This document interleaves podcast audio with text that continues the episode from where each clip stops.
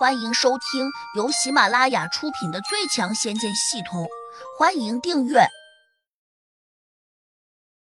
第四百零七章：奇特的火苗。对于高手而言，别说一分钟，哪怕三秒钟，也足以置对方于死地。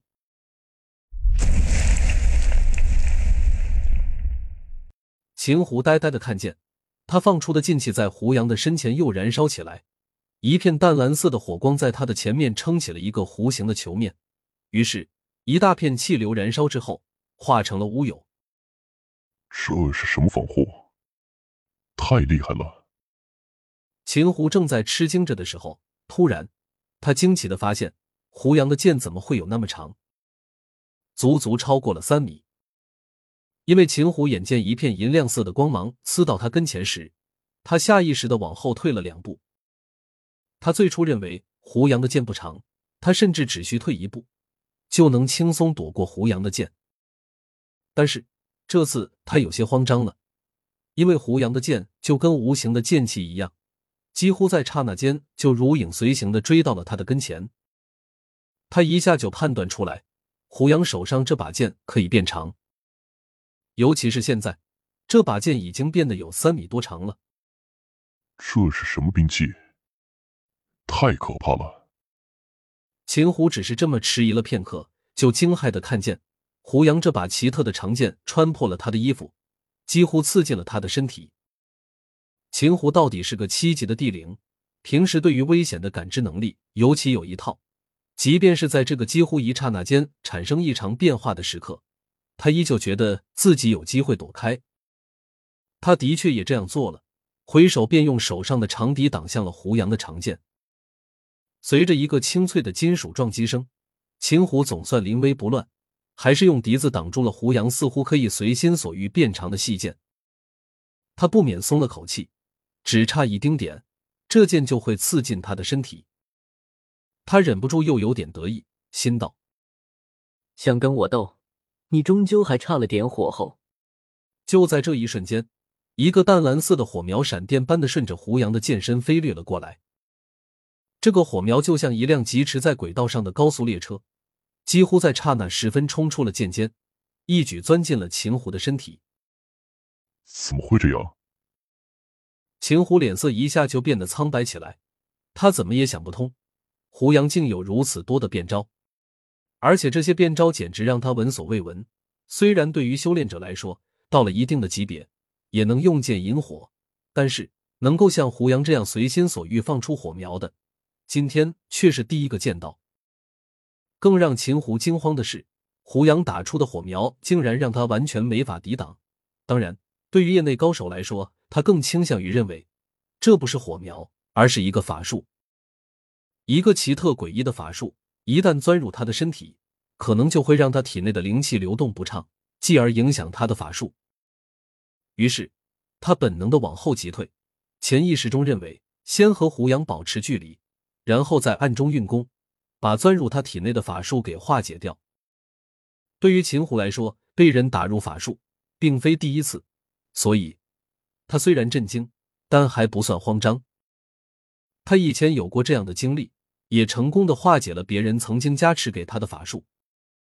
对于一个有经验的人来说，他已经做得很完美了。在后退的时候，又迅速往胡杨跟前放出了一个烟幕法术。一道浓烟升起时，瞬间隔开了两人的视线，即便用神识也很难看清楚对方此时的行动。秦虎最担心的是，胡杨如果不受这个烟幕法术的影响，就会直接冲上来。到了这种时候，他就麻烦了，因为他必须在一边运功化解胡杨加持给他的法术，一边用兵器抵挡胡杨的进攻。毕竟他只比胡杨高了一级。如若真要这样分心应对，秦虎觉得自己很不安全，甚至还会身陷险境。但是下一刻，他突然意外的看见胡杨并没有紧追过来，而是双手抱剑在胸，神情冷淡。秦虎心里一宽，暗道：“也许这小子担心中计，所以不敢进攻。哼，这小子还是嫩了点，如此大好机会。”他居然轻易放弃，很好，我现在就运功化解，等会儿再找你算账。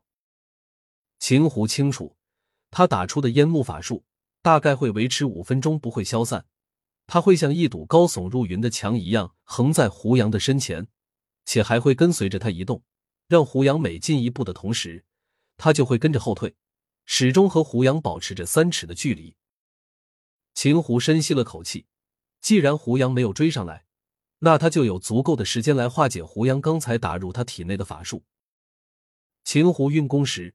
忽然又发现体内好像没什么异样，他甚至用内神加神石在体内搜寻了一遍，还是没有发现当时那朵蓝色的火苗。难道刚才胡杨打过来的火苗只是一个幻象？